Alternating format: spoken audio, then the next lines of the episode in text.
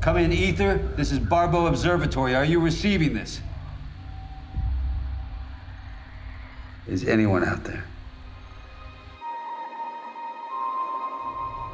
This is Ether. Does anyone copy? We're not receiving anything. That puts our last contact with Mission Control at. Three weeks. Why is it so quiet?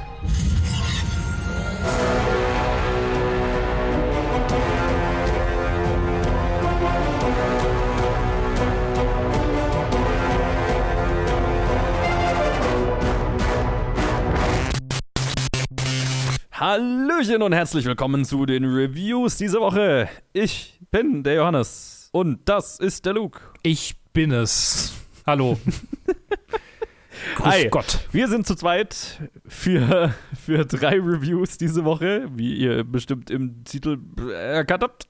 Und wir legen los mit einem Netflix-Film, der schon ein bisschen raus ist. Und Ja. wir sind ein bisschen spät dran, aber äh, egal. Bei Streaming-Releases, äh, was macht da den Unterschied? Ich weiß es nicht. The Midnight Sky. Hat der einen deutschen Titel? Ähm, Habe ich gar nicht nein. nachgeschaut. Nein, hat er nicht. Doch, ja, The Midnight Sky auch. Ja, Ja. okay. Okay, ja, The Midnight Sky unter der Regie und in der Hauptrolle von George Clooney. Ein, ein weiterer Film von ihm. Er hat dann ganz schön viel gemacht inzwischen als Regisseur. Mhm. Und es spielen auch noch mit Felicity Jones, David, äh, David Oyelowo, Colin Springall, äh, Kyle Chandler in der Kyle Chandler-Rolle, Damien Bashir, Tiffany Boone und äh, einige mehr. Kennt man noch neben jemanden so groß? Nee. Ja, und äh, es ist ein Film, der so ein bisschen über den Großteil eine zweigeteilte Geschichte erzählt. Das eine äh, also er spielt in der Zukunft im Jahr 2049, selbes Jahr wie der letzte Blade Runner Film. Und ähm, ist, die Erde ist in einem postapokalyptischen Zustand. Wird nie so richtig klar, was passiert ist, aber auf jeden Fall ist die Oberfläche eigentlich so unbewohnbar und es lässt auf irgendwelche Strahlenverseuchung äh, deuten. Auf dieser Erde ist George Clooney angeblich der letzte, der letzte Mensch, der zumindest oberirdisch ist und äh, sieht da so ein bisschen vor sich hin als Wissenschaftler, der das auch alles irgendwo mit vorhergesehen hat. Und gleichzeitig ist im Weltall ein Raumschiff unterwegs, das auf der Suche nach einem neuen Zuhause für die Menschheit war und quasi auf der Rückkehr ist und noch gar nicht weiß, was auf der Erde passiert ist. Und dort ist die Crew, ja, hat mit ihren eigenen Problemen zu kämpfen und irgendwann treten die beiden dann in Kontakt. Und das Drama führt weiter. Und äh, George Clooney trifft dann unter, also am Anfang des, relativ am Anfang des Films noch ein, ein junges Mädchen auf seiner Station, die er dann mit sich mitnimmt, beschützt, ums Überleben kämpft, zusammen. Und die beiden Geschichten haben natürlich miteinander zu tun, aber das spoilern wir nicht. Luke, wie hat er dir denn so gefallen? Ähm, ich fand ihn tatsächlich, also er kam ja schon Dezember, er kam an Weihnachten raus, er kam am 23. Dezember raus, also zu, Oh wow, wir sind spät zu dran. Weihnachten. Ähm, ich habe ihn da nicht, Okay. ich habe ihn da nicht angeguckt, weil er langweilig aussah und das hat sich bewahrheitet. Ähm, er ist, er hat tatsächlich, er hat interessante äh, Sequenzen, er hat interessante Momente. Ein interessanter Moment wurde in meiner Letterboxd Review besprochen. Es hängt mit Blut und Gravitation zusammen, beziehungsweise dem der, der Absenz von Gravitation. Sehr interessant, habe ich so noch nicht gesehen, aber korrigiere mich, falls es Ja. irgendwo ich, das sah sehr, sehr und natürlich muss es so funktionieren. Egal. Boah, jetzt, wo ich drüber nachdenke, ach, Blut, da, da kribbelt es manchmal bei mir. So, äh, der Rest des Films ist tatsächlich sehr, äh, ja, so hat man alles schon gesehen. Also, so, ne, wenn es kein stummes Mädchen ist, dann ist es halt ein schlecht CG'ter Hund. Und wenn es nicht George Clooney ist, dann ist es halt äh, äh, Harrison Ford. Also, äh, äh, das, das Prinzip ist so quasi schon. Also, eine andere Review für diesen Film wäre gewesen, wenn ich einen kürzeren, schlechteren Abklatsch von Interstellar hätte sehen wollen, dann hätte ich mir was anderes angeguckt. Aber, also, also er, er, er, ist, er ist ein kürzerer, schlechterer Abklatsch von Interstellar. In meinen Augen, was so die Struktur angeht. So dieses, so auf der Erde äh, haben wir das und äh, im Weltall haben wir das und die müssen miteinander kommunizieren und die können nicht richtig und äh, und äh, ja, diese, diese Geschichte mit diesem kleinen Mädchen, die ist ganz cute, aber ist halt auch so, okay, mein Gott, äh, hundertmal erzählt. Und also es, er, er bricht überhaupt nichts, also so Storytelling-technisch ist passiert hier nichts Neues. Es ist einfach ein Haufen Sachen, die ich aus anderen Filmen kenne, zusammengeworfen äh, mit, mit George Clooney, der Kaffee trinkt, aber mal ausnahmsweise nicht für Nespresso wirbt und äh, äh, aussieht wie ein ziemlich kaputter Typ. Und klar, ich meine, er hat irgendwie Gewicht für die Rolle verloren und äh, sie haben unter extremen Bedingungen gedreht und was auch immer. Nichts davon war, also es war tatsächlich, das war interessanter als der Film an sich. So das, was ich dann auf Wikipedia über den Mhm. Film so ein bisschen nebenher nachgelesen habe, weil der Film mich echt, echt meine Geduld strapaziert hat manchmal. Also ich fand ihn eher so durchwachsen. Ja, ich auch. Also ja, der, der Interstellar-Vergleich liegt nahe, einfach weil es äh, äh, Erde, die langsam unbewohnbar wird und äh, Crew, die äh, Kommunikationsprobleme mit der Erde hat und, und dann halt ein sehr großer Familienaspekt, der hier anders, aber doch ähnlich abläuft Mhm. und auf einen, ähnlichen, also jetzt mal abgesehen vom, vom dem Zeitaspekt und dem abstrakten Ende von Interstellar ist, äh, ist aber so, so die, die, die Grund die Grundthematik äh, ähnlich so, ne? Dieses, ähm, die, die Wei Weiten des Weltalls und die Einsamkeit und das dann äh, die dadurch entstehende menschlichen Verbindungen als Metapher für, für Familie und äh, die, die Wichtigkeit von Familie und bla Mhm. das ist, das ist definitiv sehr ähnlich. Und das ist tatsächlich auch so der einzige Teil des Films, der für mich emotional funktioniert hat. Also das Ende hat mich schon ganz gut gekriegt. Das Problem, das der Film so meiner Meinung nach hat, ist, dass er halt über die, den Großteil der Runtime nicht wirklich was Neues zu erzählen hat, außer schon dagewesene Elemente. Es ist so ein bisschen so ein Flickenteppich aus bereits dagewesenen Sci-Fi und Dystopie. Filmen und so richtig eine neue, also äh, der Film findet überhaupt keinen neuen, keinen neuen Blickwinkel drauf, sondern also der Blickwinkel ist schon da gewesen. Er hat am Ende, hat er mich gekriegt, wie gesagt, aber äh, ändert nichts daran, dass er einfach schon sehr da gewesen ist. Und das rechtfertigt dann so die sehr lange Runtime und elegische Erzählweise nicht so wirklich. Ne? Mhm. Das ist tatsächlich so, glaube ich, so der Knackpunkt an dem Film. Was mir sehr, sehr gut gefallen hat, ist die visuelle Umsetzung. Mhm. Also, der Film ist grandios schön. Ja. Und das ist tatsächlich was, was mich bei Science-Fiction-Filmen schon sehr kriegt. Ähm, so die, die, wenn man irgendwie diese Schönheit und gleichzeitig Bedrohlichkeit von, vom, vom Weltall irgendwie visuell einfangen kann. Und was der Film ja auch noch macht, die Schönheit und Bedrohlichkeit der Natur, ne? Das geht immer Hand, Hand in Hand, so bei der Umsetzung, bei dem, was George Clooney auf der Erde erlebt und was die im Weltall erleben und ähm, so dieses Gefühl von Einsamkeit und endloser Weite und so weiter, das hat der Film schon sehr eingefangen. Und das weiß ich zu schätzen und da, das ist aber auch was, da stehe ich einfach sehr drauf. Und was mir an dem Film extrem gut gefallen hat, ist auch die Musik, der Score, der ist fast, der macht fast die meiste emotionale Arbeit tatsächlich. Sogar, sogar Neil, Neil Diamond. Ja, ja, ja. Und äh, wahrscheinlich, der Film ent enthält auch wahrscheinlich die einzige für mich akzeptable äh, Version von Sweet Caroline, ähm, die ich jemals gehört habe. Der Film hat mich dazu gebracht, dass ich das Lied kurz cool fand, weil es Astronauten gesungen haben und dann ist, ist mir eingefallen, dass es sonst äh, besoffene, äh, nervige Menschen singen und dann fand ich es wieder geil. ähm, aber ähm, ja, aber halt auch Alexandre Desplat mit seiner, mit seiner Musik macht hier einfach äh, grandiose Arbeit. Und es gibt so Momente, wo du dieses Schiff im Weltall siehst und die, also in manchen Szenen, die, die, dieses Majestätische, ne, das, das bringt die, die visuelle Umsetzung kombiniert mit der Musik einfach wahnsinnig gut rüber und auch die bedrohlicheren Momente im Weltall. Eigentlich das alles, was im Weltall war, hat mir ähm, von der Stimmung, von der visuellen Umsetzung und so weiter sehr gut gefallen es ist halt aller, alles schon mal da gewesen, wenn du irgendwie Interstellar und dann Gravity gesehen hast und all das Mhm. sind, also der Film ist so ein bisschen zusammengestellt. Stimmt, ja. Gravity hatte ich. Ja. Nicht zusammengeklaut, weil er basiert auf einem Buch, aber es ist halt einfach, mal, kann ja der Film nichts dafür, aber es ist halt alles schon mal erzählt. In vielen Teilen halt auch effektiver erzählt in anderen Filmen. ja. Der Cast ist gut, da kann man nichts sagen. Ne? Ich habe vorhin gesagt, Kyle Chandler spielt die Kyle Chandler-Rolle, das kann er halt. Ja. Und auch George Clooney ist, ist, ist gut in seiner Performance, die irgendwie gefühlt jeder alternde Hollywood, männ männliche Hollywood-Schauspieler irgendwann mal durchlaufen muss. Von dem grizzled old man, der ein Kind beschützen muss. Das ist äh, ein, ein, ein Teil des Älterwerdens als Hollywood-Schauspieler, quasi die, die zweite Reifeprüfung. Ja, genau. Irgendwann musst du dir einen Bart wachsen lassen, Narben ins Gesicht und dann beschützt du ein kleines Mädchen oder einen kleinen Jungen oder einen Hund. Ja. Es ist, es es ist seine, seine Logan-Storyline.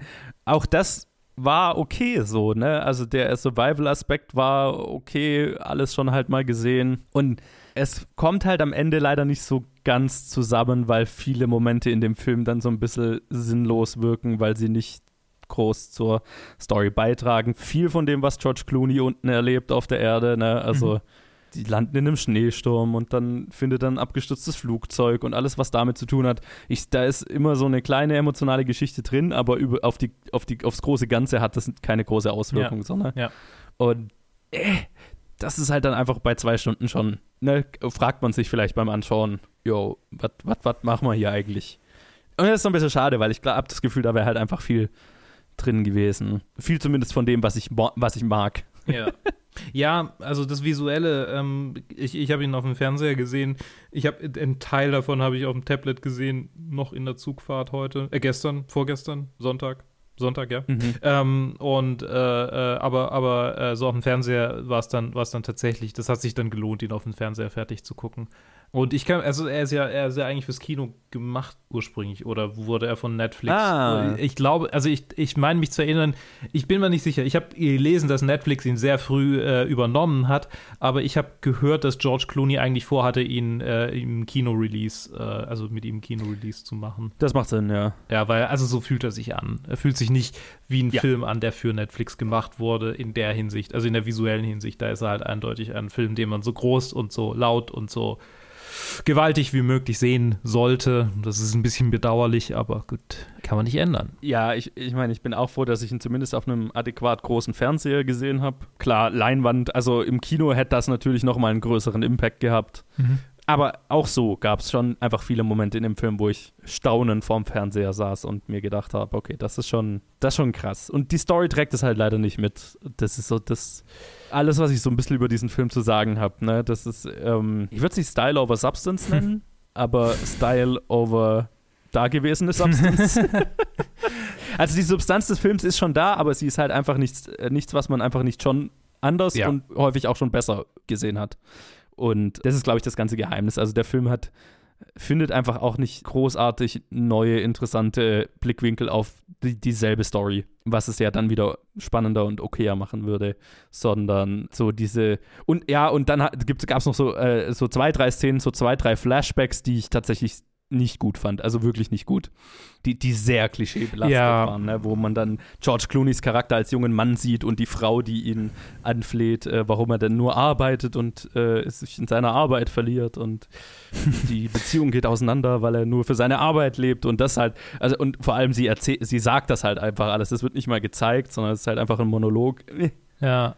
Das, äh, die, also die Szene an sich nicht, aber so dieses, die, die, die, seine Figur und diese seine Figur, sein, sein Charakter und diese, diese Situation hat mich sehr an ein äh, Point-and-Click-Adventure erinnert von, von Daedalic, äh, das ich vor einiger Zeit mit Freunden, als es noch, als es noch okay war, zu siebt äh, in einem Wohnzimmer zu sitzen, äh, mit Freunden halt gemeinsam auf dem Sofa durchgespielt habe. Welches denn? Ah, A New Beginning heißt es, glaube ich. Und da geht es halt um äh, quasi das Ende der Menschheit aufgrund von Klimawandel und äh, man ist ein Forscher, der in der Zeit zurückreist, um quasi das äh, zu verhindern. Äh, nee, der von der Zeit, der mhm. von der Zeitreisenden in die Zukunft gebracht wird, um quasi, also in eine Zukunft gebracht wird, an, an, einem, an einen Punkt, an dem man noch was ändern kann. Und das ist, das ist sehr verworren und, und äh, richtig cool.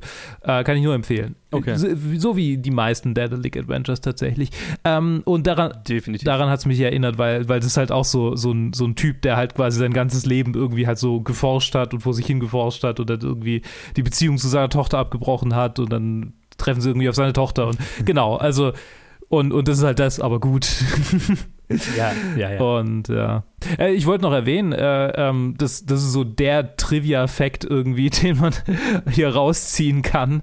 Äh, Felicity Jones war ursprünglich nicht als äh, schwanger, also ihr Charakter war nicht als schwanger eingeplant gewesen. Oh. Das ist ein ganzer Plotpunkt, den sie hinzugefügt haben, weil sie halt schwanger wurde es ist witzig, weil sie ja noch in der Szene drüber reden, ja, das war nicht geplant und so ja. weiter. Ja. Aber äh, tatsächlich lustig, weil ich habe das schon als sehr äh, starkes Unterstreichen von der Grundmessage oder der Grundthematik gesehen. Also es hat dem Film auf jeden Fall gut getan. Ja, findet George Clooney auch. Äh, Moment, ich muss kurz den. Äh, erzähl, red weiter, ich, Ja. ich suche mal den salbungsvollen Satz raus. Na, Ich hätte fast was gesagt, was das Ende gespoilert hätte, aber Ah, ähm, okay. Äh, Habe ich dich ja an einem richtigen Punkt unterbrochen. äh, korrekt, korrekt. Deswegen So. äh, überspielen wir das Ganze gekonnt, das Zitat. Ja. Hier, die, die, die, die, die Tatsache, dass sie, dass sie schwanger wurde, gab uns etwas, das sich jetzt anfühlt, als hätten wir es die ganze Zeit über tun sollen. So, als hätten wir diese andere Linie, diese andere Zukunft, die sich durchzieht. Ah, Alles klar, hast du deine Dankesrede schon jetzt rausgehauen. Ja, ja, ja, ja es, es, äh, es, es passt halt einfach tatsächlich gut. Also das ist, das ist auch das, was mich am Ende so tatsächlich emotional gekriegt hat. Ja, wie gesagt, will das Ende nicht spoilen, aber es fühlt sich dadurch sehr rund an. Ja. Weil der ganze Film mit Eltern und deren Kindern zu tun hat. Ja. Ne, äh, am Ende ist alles, äh, worum es in dem Film geht, Elter-Kind-Beziehungen. Und dadurch, dass eine der Hauptpersonen dann auch noch schwanger ist, funktioniert das Ganze, dass es äh, in eine, quasi in die nächste Generation weitergeht. Mhm. Ja, und ihr so durchwachsen. Durchwachsen, ähm, ich, ich, kann ihn in, ich kann ihn für Leute empfehlen, die wie ich einfach sehr auf eindrucksvolle Weltraumbilder und sowas stehen. Mhm. Ne? Also ich kenne so zwei, drei Leute, da weiß ich, okay, die, die, die würden vielleicht den Film nicht besonders gut finden, aber die würden die Machart appreciate. Ja. Und das ist die vorsichtige Empfehlung, die ich sagen kann. So storymäßig lohnt es sich jetzt, glaube ich, eher nicht. Nee, da würde ich sagen, machen wir weiter.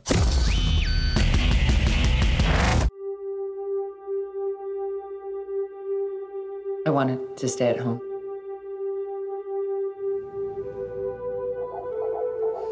She sounds really good. Hi, baby. I wanted the baby to decide when she wanted to come. My daughter came into this world.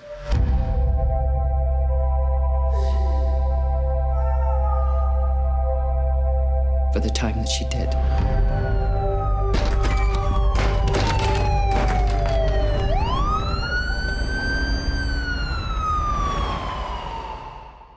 And I can't bring her back. Pieces of Woman ist ein Film äh, auf Netflix erschienen von Cornel, Mundruzko?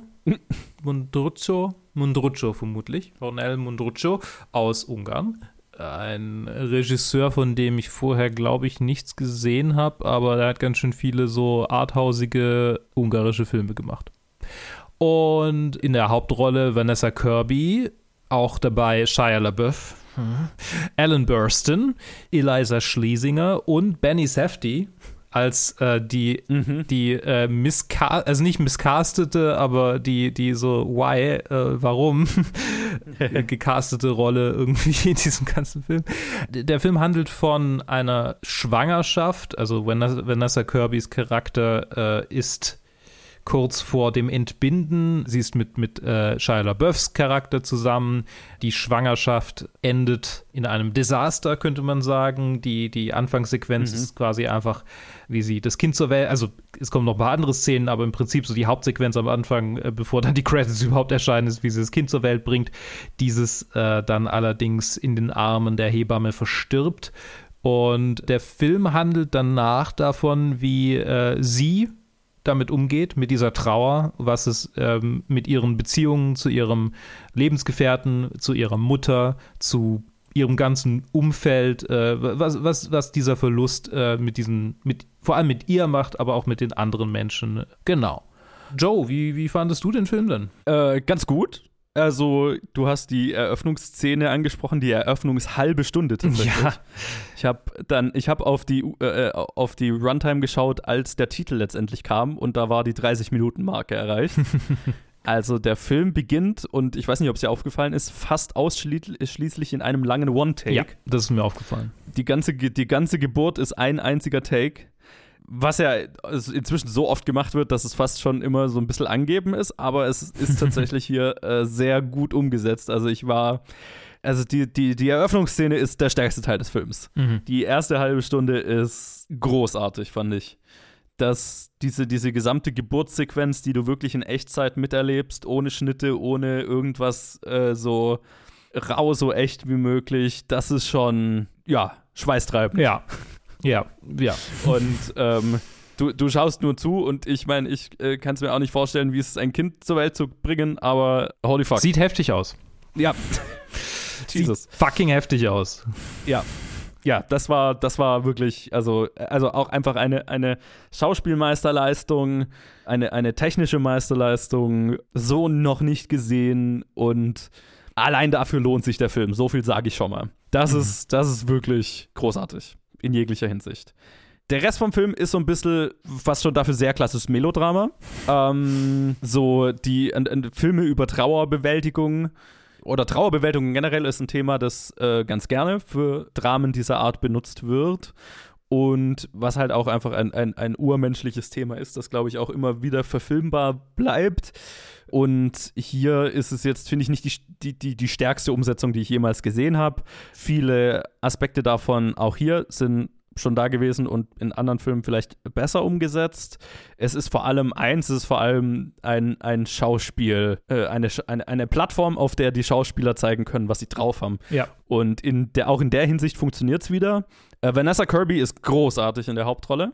Oscar-Nominierungen äh, folgen hoffentlich. Mhm. Und auch Shia LaBeouf ist sehr gut. ja, er ist ein guter Schauspieler, was willst du sagen, ne? Er ist halt Shia LaBeouf. er, ist, er ist halt er. Ich, ich, ich, ich schwank immer so zwischen, du, du hast, also er, ich meine, er sagt, er redet ja drüber, was er für ernsthafte psychische Probleme hat, aber Ja. ja, er ist halt auch talentiert.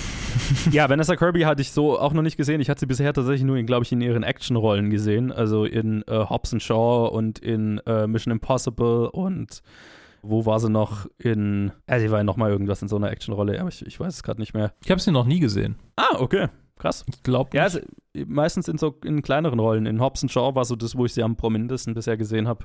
Mai und das ist halt ein Fast and Furious Film und da ist sie halt eine Assassinin. Und aber cool. Aber wie gesagt, so, so in, in, in einer Rolle, wo sie so ihr schauspielerisches Talent so zeigen kann, habe ich sie noch nicht gesehen. Und das war, Mhm. Das war, das war toll zu sehen. Und auch der, der, der, der äh, Supporting Cast, auch Eliza Schlesinger, ähm, haben, wir, haben wir ja noch in, im Jahresrückblick habe ich noch drüber geredet, dass ich, wie schade ich es fand, dass sie in Spencer Confidential so eine beschissene Rolle hatte und gar nicht so wirklich was machen konnte. Und hier äh, war sie über, also überraschend gut äh, in einer sehr dramatischen Rolle. Alan Burstyn ist toll. Benny Safdie äh, hat mich gefreut, den zu sehen. Ähm, und auch Sarah Snook zum Beispiel. Also es waren immer mal wieder so Schauspieler, wo ich mir gedacht habe, ah, cool, freut mich, dich zu sehen so. Was mir auch gefallen hat, ist das, End das Thema, auf das sich der Film am Ende fokussiert. Weil was mir, ich glaube, was den Film so ein bisschen durchwachsen für mich gemacht hat, ist, dass er dann in diesem, in diesem Mittelteil, nach diesem starken Anfang und dem starken Ende, dazwischen ist er ein bisschen unfokussiert und springt so ein bisschen von Person zu Person und was die, was die alle, wie Ja. die alle drauf reagieren. Und am Ende fokussiert er sich auf so einen, auf so einen Legal-Aspekt, auf so fast schon Courtroom-Drama wird so kurzzeitig, weil es so ein bisschen darum geht, dass dann die Familie äh, von, von ihr, äh, von, von Vanessa Kirbys Charakter, die Hebamme verklagt, darauf äh, quasi auf, dass die was falsch gemacht hat und das Kind dadurch gestorben ist. Und dann geht es so ein bisschen drum, ja, um die Position dieser Hebamme und ähm, dass sie jetzt quasi zum Buhmann gemacht wird für dieses furchtbare Ereignis, wo sie ja wahrscheinlich nur ihren Job gemacht hat und so weiter. Und das schwingt immer, ist im Film immer so ein bisschen drin. Ich habe mir die ganze Zeit gedacht, also das ist ein sehr hässlicher Aspekt dieses Films, wenn das nicht irgendwie aufgegriffen wird am Ende. Ja. Und ich habe mich sehr gefreut, auf was der Film am Ende dabei rauskommt. Und das hat für für mich tatsächlich funktioniert. Das hat mich auch wieder emotional sehr gekriegt. Ich fand, dazwischen ist der Film ein bisschen arg unfokussiert. Und ich bin mir nicht so sicher, okay, geht es jetzt um Shia LaBeouf und deren Beziehung, die dabei auseinanderbröckelt? Oder um die, ne, der hat dann eine Affäre mit der Anwältin und was weiß ich. Oder geht es um die Mutter, die anscheinend äh, erste Anzeichen von Alzheimer hat, aber das wird auch nicht so Mhm. wirklich thematisiert es ist, sind so viele Storystränge drin, von denen manche aufgelöst werden und manche nicht. Und ich glaube, das ist auch, was den Film so ein bisschen langatmig macht im Zwischenteil.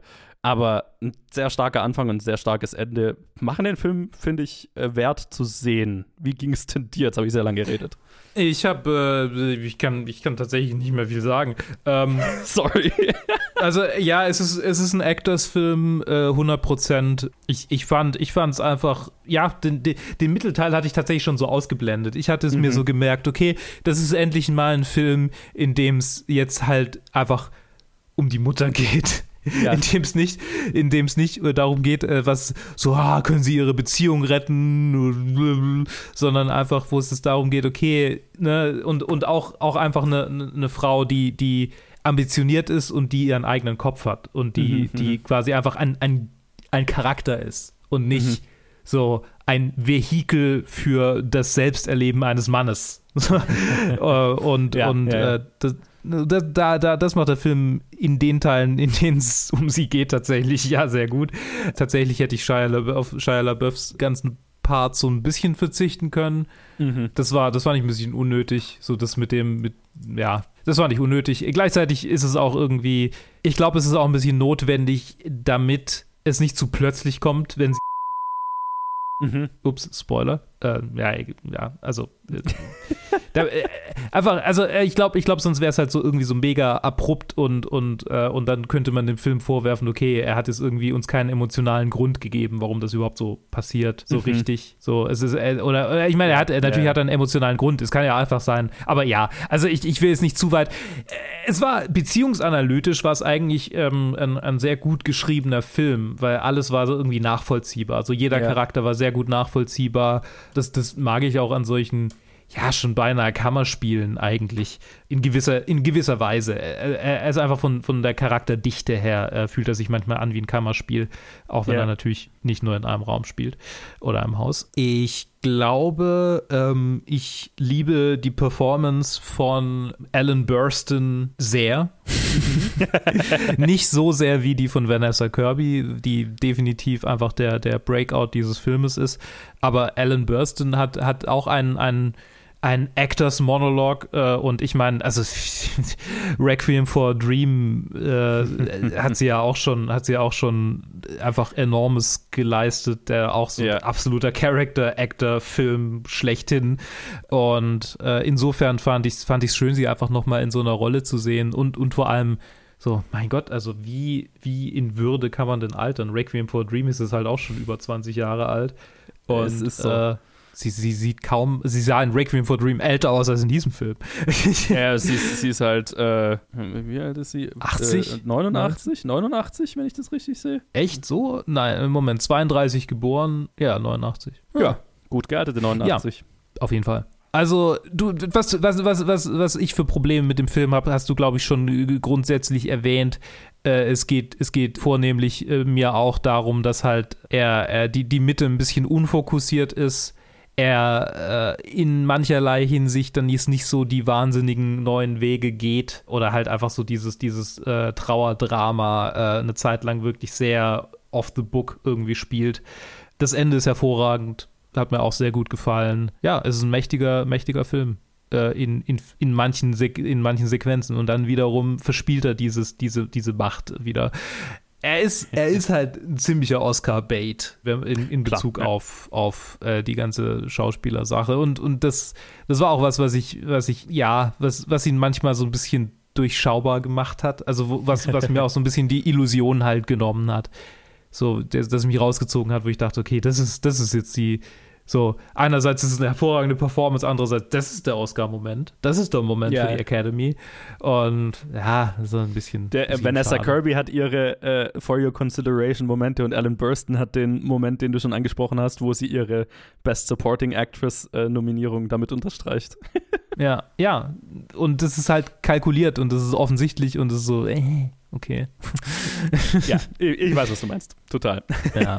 naja, aber also das, das soll den Film jetzt nicht äh, zu sehr abträglich sein. Für viele Leute werden ihn sehen und ihn für das wertschätzen können, was er eigentlich, also was er so als Film ist, aber das ist halt so ein bisschen eine Meta-Ebene immer. Das find ich ich finde es tatsächlich immer ein bisschen blöd, einen, einen Film vorzuwerfen oder einen Film schlechter zu bewerten und da, da bin ich auch selber schuldig dafür, dass er irgendwie sich anfühlt wie Oscar-Bait oder Oscar-Bait ist. Ist immer so ein bisschen die Frage, so macht das den Film wirklich schlechter? Aber, aber für mich macht es manchmal, macht's manchmal das Erleben des Filmes halt ein bisschen schlechter und Ich glaube, es ist immer die Frage, ähm, wie, wie, selbst wenn der Film kalkuliert solche Momente enthält für die Oscar-Kampagne, was gibt ja durchaus Filme, die so gemacht werden, mit dem Hintergedanken, dass es für die spätere Oscar-Kampagne gedacht und dann werden entsprechend Szenen reingeschrieben oder was weiß ich. Wenn der Film das Mhm. gut kaschieren kann, ist es ja auch völlig in Ordnung und hier ist es größtenteils so, finde ich. Also hier ist es mir gar nicht so ähm, ich, hatte, ich hatte jetzt, glaube ich, nie den Moment, wo, also, es, und das gibt es bei Filmen, wo ich rausgerissen werde und, und mir denke, ah, okay, ich sehe, was ihr hier macht. Und ich glaube, solange das nicht passiert, dann ist es bei mir zumindest so, dann, dann habe ich da auch kein Problem mit. Ja. Wenn es offensichtlich wird, dann, dann ist es ein, ein Flaw, den der Film halt hat. Aber also es ist, es, es ist tatsächlich so ein Film, wo ich sagen würde, der, den, den kann man sich schon angucken, aber äh, man muss schon für manche Momente äh, einen starken, naja, einen starken Magen, also äh, halt einfach äh, so auch was aushalten können, auch emotional, weil der Film schon auch manchmal äh, auf die Tränendrüse drückt. Ja, ja, ich glaube, also wenn man, ja, wenn man, wenn man ähnliche Situationen vielleicht schon mal erlebt hat, weiß ich nicht, ob ich jemandem diesen Film empfehlen würde, weil es halt, glaube ich, Ja. die, die Drastischkeit, die, ähm, die, die Härte, mit der der Film diese, gerade den Anfang zeigt, ja, muss man, muss man ertragen können, muss man, muss man aushalten können. Ist wirklich, das, das will ich noch erwähnen, das ist wirklich brutal inszeniert. Ja. Also auch so sie die ganze, die mit, mit der Musik und, und quasi den Gefühlen, die da, das ist, das ist wirklich richtig erbarmungslos, genauso wie es halt vermutlich, also es ist einfach, ja. Äh, Es ist so real wie möglich inszeniert, glaube ich. Das ist halt Ja. so der, und ähm, du erlebst es halt einfach in Echtzeit mit. Da ist nix, da ist kein, da wird nicht weggeschnitten, ne? Du siehst das tote Baby, ne? Das ist Ja. halt, und du, du erlebst es halt in Echtzeit mit, wie dieses, du, wie das Kind zur Welt kommt und wie den Glücksmoment bis hin, oh, äh, ne? Also, du erlebst es in Echtzeit mit. Und, und das Ja. ist, das ist ein mächtiges Tool und eine mächtige Art, das zu inszenieren und das muss man wissen und aushalten können. Ja. Sonst ist das definitiv zu viel. Und das muss man wissen, bevor man in den Film geht. Aber ansonsten kann ich ihn halt für, die, für, für das, den starken Anfang und das sehr, äh, für den sehr, sehr starken Anfang und das starke Ende kann ich ihn definitiv empfehlen. Okay, dann würde ich tatsächlich zu unserer letzten Review für diese Woche überleiten und es ist ein Doppelpack, weil es sind zwei Episoden rausgekommen. Hui. Heavenly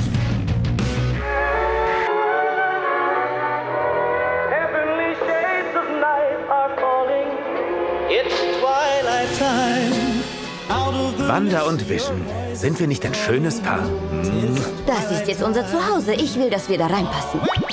Oh, das wird so richtig irre. Von wo sind Sie hergezogen? Seit wann sind Sie verheiratet? Und wieso haben Sie noch keine Kinder? Unsere Geschichte. Ich glaube, meine Frau wollte sagen, hergezogen sind wir. von- woher gezogen? Wann geheiratet?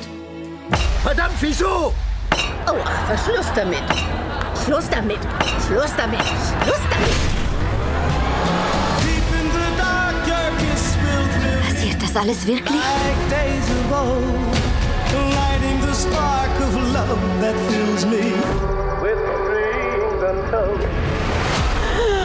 Bin ich tot? Nein. Warum denkst du das? Weil du es bist.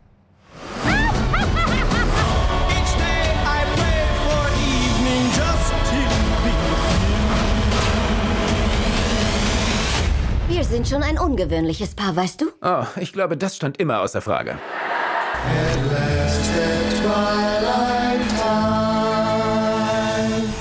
WandaVision, das erste Marvel, der erste Marvel-Release, äh, nee, nee, äh, also der erste Marvel-Release nach über einem Jahr ohne Marvel-Release. Ja. So rum. Ähm, ist die neue, also WandaVision ist die, ist die erste, richtig, also die erste MCU, offizielle MCU-Marvel-Serie oder habe ich eine verpasst? Naja, gut, Äh. die Netflix-Serien spielen theoretisch im selben Universum, aber Naja, also halt auch diese, nee, nicht Netflix, sondern, also dieses, war das nicht Sky oder so, die auf Sky rauskamen? nee, der, ich meine Daredevil und Nee, ich meine, ich meine, äh, die, die, die ähm, ja klar, die auch, aber die so, die, die Vorgeschichte von American, äh, äh, Captain America 2 äh, erzählen. Da gibt's, die, da gibt's auch diese komplette Serie, die man Ach eigentlich so, gucken du muss, meinst um American äh, Agents of Shield und Agents of Shield, genau. Das, ja, nee, stimmt. Das ist ja recht. ziemlich, ziemlich offizielle. Aber ja, du, ich weiß, was du meinst. Also die erste, die erste Disney Plus äh, Marvel Ja. Original. also Serie. wo auch die So. Hauptcharaktere vorkommen. Ich glaube, das Genau. ist das ist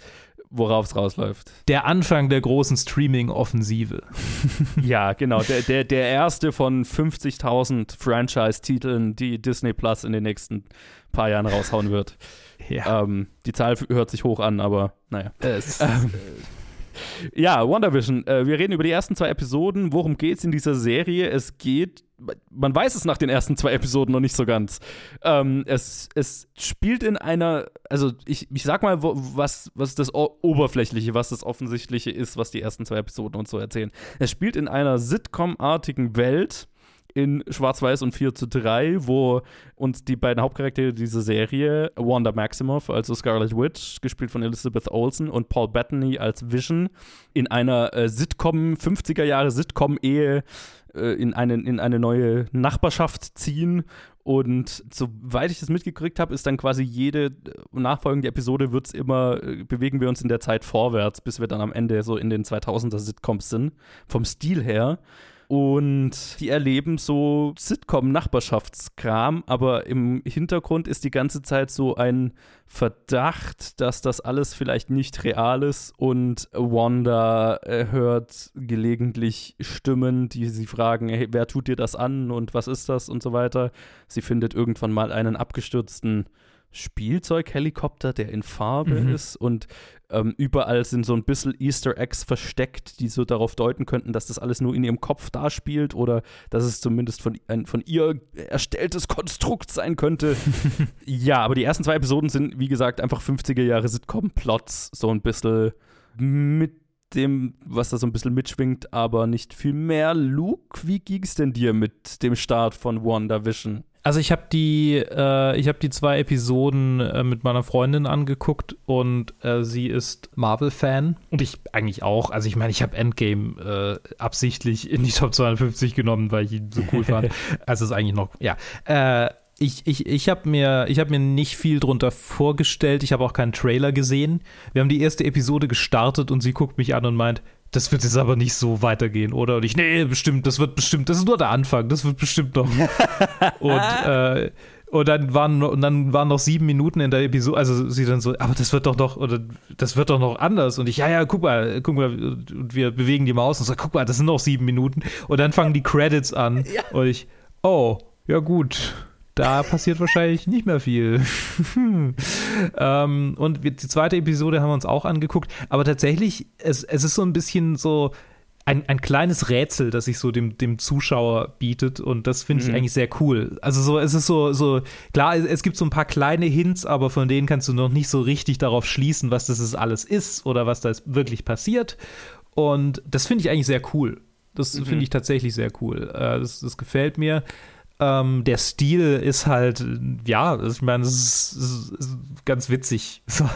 es ist so ein bisschen, also natürlich habe ich nicht original irgendwelche 50er-Jahres-Sitcoms jemals angeguckt, geschweige denn ist das etwas, an das ich mich erinnern kann, logischerweise. Yeah.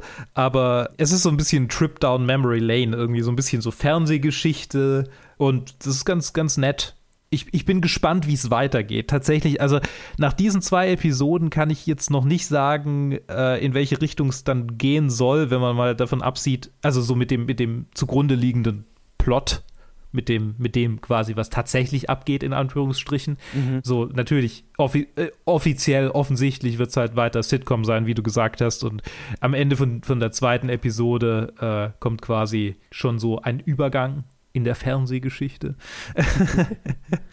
den ich auch übrigens sehr schön fand. Also alles, also sie ist tatsächlich sehr, sehr äh, klar schwarz-weiß am Anfang, aber äh, visuell eigentlich dann doch ganz so, was ich erwartet hatte von, von so einer, von so einer äh, Disney-Marvel-Serie. So, ich erwarte, dass die gut aussehen.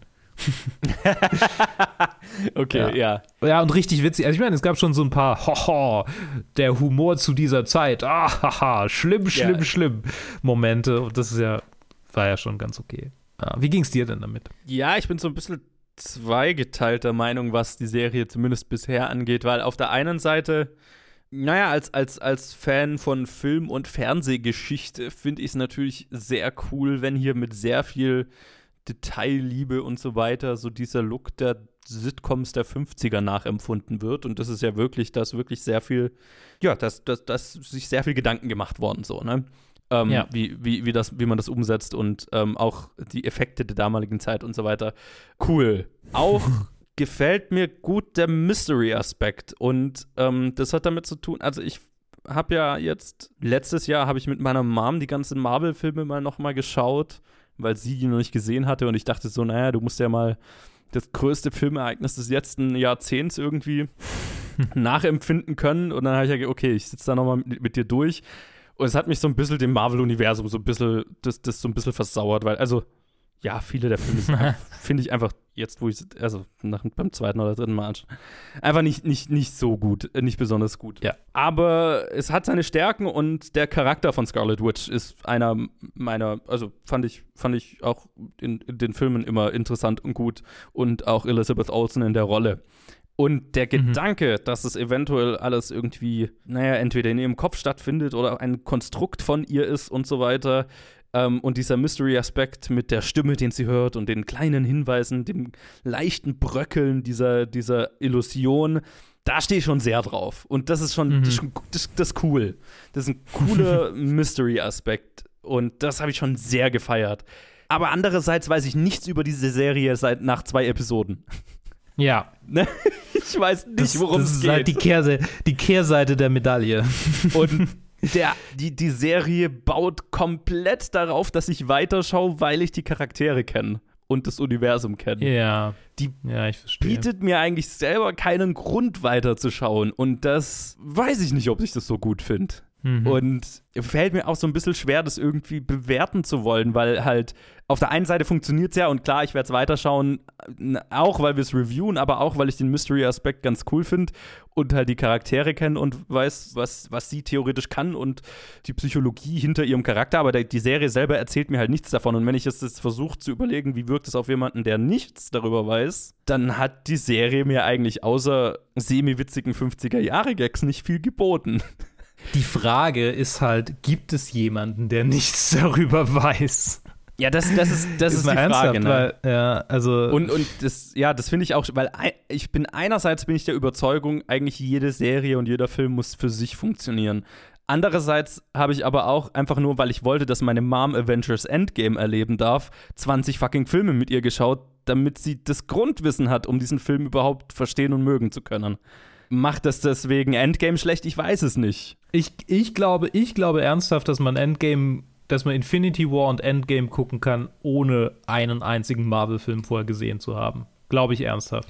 Ich glaube, ich stimme dir zu, in, in dem Sinn, dass man es gucken kann. Ich glaube nicht, dass er den größtmöglichen Effekt hat. Ja, das schon. Weil du, also ja, ganz viele der emotionalen Punches, die Endgame hat, ist, weil du Vorgeschichte mit den Charakteren hast. Mhm. Ja, das stimmt schon. Und, und, hier ist es halt auch so, ne? Äh, der, der, der Mystery-Aspekt funktioniert so ein bisschen, weil ich weiß, wer Scarlet Witch ist und was ihre emotionale Verfassung ist. Nach Endgame, mhm. man weiß ja noch nicht, wann die Serie spielt, aber jetzt mal angenommen, sie ist nach Endgame und ist Vision eine K Kreation ihrer eigenen, ihres eigenen Traumas, weil er tot ist und so weiter, ne? Ähm, Scheint bisher tatsächlich sehr plausibel zu sein. Ja, das, das ist meine, meine Theorie so, ne? Okay, das, ist, das spielt alles in ihrem Kopf und sie erschafft sich eine perfekte kleine Welt, in der er noch lebt und in der sie ein perfektes kleines Leben haben, so. Das ist, das ist interessant und das ist cool, aber das funktioniert nur, weil ich Vorwissen habe. Und ja, ich, ich habe auch, ich habe, ich, ich frage mich, ist das, wäre es nicht gut und richtig, dass diese Serie auch alleinstehend funktioniert? Und ich habe, ich, ich stotter ja auch so ein bisschen rum, weil ich habe keine Antwort drauf mhm. auf diese Frage, ne? Äh, ob, ob das das gut, besser oder weniger gut macht. Und vielleicht weder noch. Es ist, was es ist und ich muss es vielleicht äh, darauf bewerten, was es ist. Und da hat es mir nicht viel Substanz, aber zumindest einen Grund gegeben, weiterzuschauen. Ja. ja, ja, ja. Und natürlich der, äh, auch, äh, äh dass es nur 30 Minuten Episoden sind, ist natürlich auch cool. Das Ding ist halt tatsächlich, jetzt wenn ich so drüber nachdenke, dieses, diese, dieser, dieser Fakt, dass man quasi irgendwie schon seit 100 Jahren, also seit 10 Jahren, 15 Jahren dabei sein muss, um das alles zu verstehen, so richtig. Das ist ja was, was quasi ein in Comic-inhärentes Ding ist. So ja. die ganzen Marvel-Comics und so. Ich habe ich hab vor, vor ein paar Monaten mal versucht, irgendwie so die Marvel-Comics so irgendwo ein Entry Point zu finden. Ich, ich habe so uralte Comics gelesen. Dann habe ich mal angefangen, so absolute Klassiker zu lesen, die so die Must-Reads. Und, und alles hat sich so ein bisschen angefühlt, so, okay, ich habe irgendwie was nicht mitgekriegt, was davor kommt. Also so, ich muss eigentlich in den 30er Jahren anfangen oder in den 40ern, um ja. wirklich hundertprozentig alles zu verstehen. Und so dieses Gefühl wird, glaube ich, immer so ein bisschen bisschen bei den Comics mitschwingen und bei den Filmen bin ich umso dankbarer, dass es für mich, äh, also insofern kann ich dir zustimmen, das ist schon, ist schon richtig. So, gleichzeitig glaube ich, also gleichzeitig ist diese ganze Serie ein einziger Comic-Trope. Also so voll dieses äh, Charakter hat einen mentalen Breakdown und jetzt haben wir irgendwie mhm. einfach drei Comics hintereinander, die was vollkommen anderes machen. Also so, da gibt ich, ich kann, ich bin kein Comic-Nerd, deshalb weiß ich kein, kein gutes Beispiel, aber also ich kann mich an einen Spider-Man-Comic erinnern, den ich tatsächlich besitze, wo er gegen, gegen äh, so ein, ich weiß gar nicht, wie er heißt, The Hunter oder so, wo er stirbt, wo Spider-Man stirbt. Mhm. Äh, genau, genau. Warum weiß ich das? Aber ja, ich weiß es. ähm, und, und das ist so, die, diese ganze Comic ist ein einziger Fiebertraum und du weißt irgendwann nicht mehr, ist es jetzt Traumsequenz oder liegt er jetzt quasi da oder, oder hat er, ist er jetzt unter halluzinogenen Drogen? Was passiert eigentlich gerade? Mhm. Und ähm, so, so ein bisschen ist das als Serie und das kann ich wirklich wertschätzen, weil das ist was, was ich bisher in den Marvel-Filmen und auch in eigentlich in keiner richtigen Comic-Verfilmung so richtig so gesehen habe. Tatsächlich ist das auch, das, und das muss ich, das, das ist tatsächlich auch ein großer Pluspunkt, den die Serie für mich hat. Also, was ich ja, war, war, was mein größtes Problem jetzt, wo ich die, alle Filme nochmal geguckt habe, war, ist die krasse Formelstruktur, die diese fucking Filme haben. Und mhm. die schauen alle gleich aus, die haben alle den gleichen Plot und den gleichen Humor, den gleichen Look. Äh, es ist halt wirklich Fließbandfilme machen in vielerlei Hinsicht. Ja. Mit Ausnahmen, ohne Frage. Aber also die meisten Marvel-Filme finden sich im mittelmäßig schlecht bis mittelmäßig guten Spektrum mit ein paar Ausreißern in beide Richtungen. Und mhm. viele neue Ideen sind da oft nicht drin. Und das muss man der Serie lassen. Das ist wirklich mal eine ich weiß nicht, ob es mutig ist, aber es ist ein cooler neuer Ansatz. Ein cooler mhm. neuer. Es ist anders, es ist anders. Und ich, das eins, also was ich ja ganz oft in Filmen suche, ist einfach was, eine neue Perspektive, eine neue Art, eine bestimmte Geschichte zu erzählen.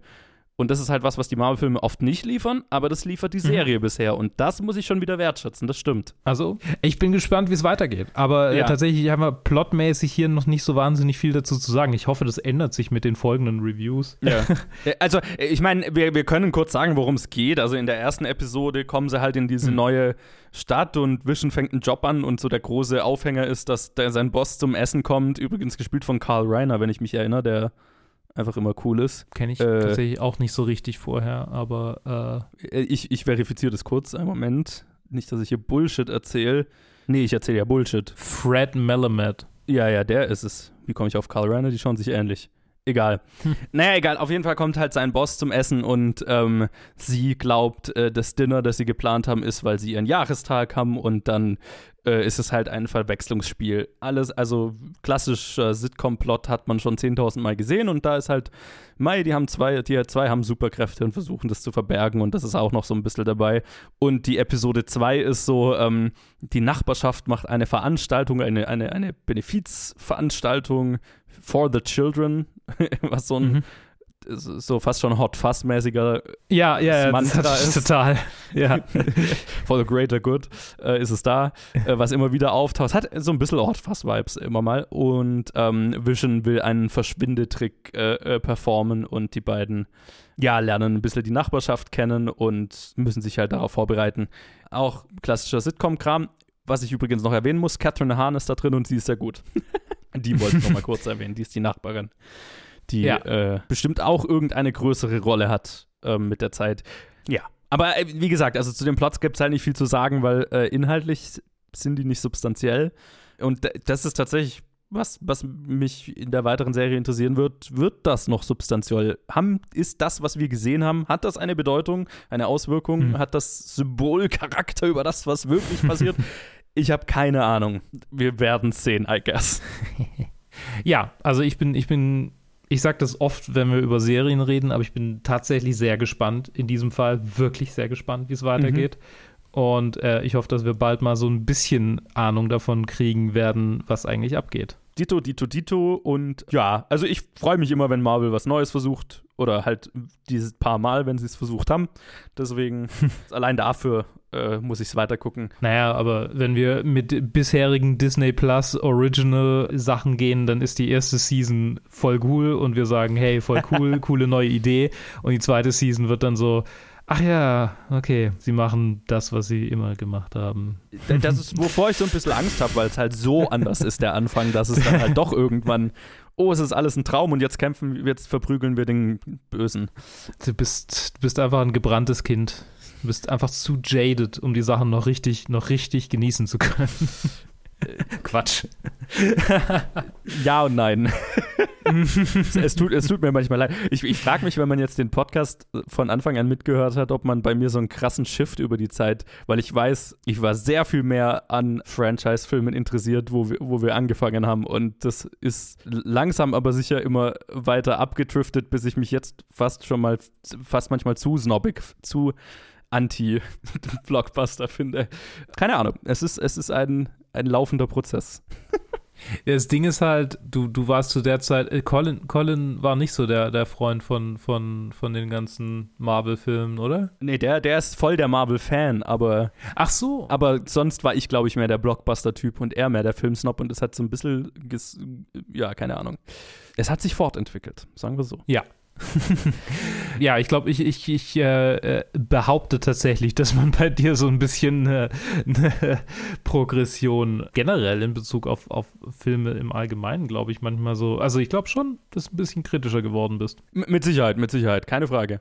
Und ist ja auch gut. Der eigene ja. Filmgeschmack äh, soll sich ja auch weiterwickeln. Wäre wär schlecht, ja. wenn er stagnieren würde. Das ist richtig. Das ist richtig.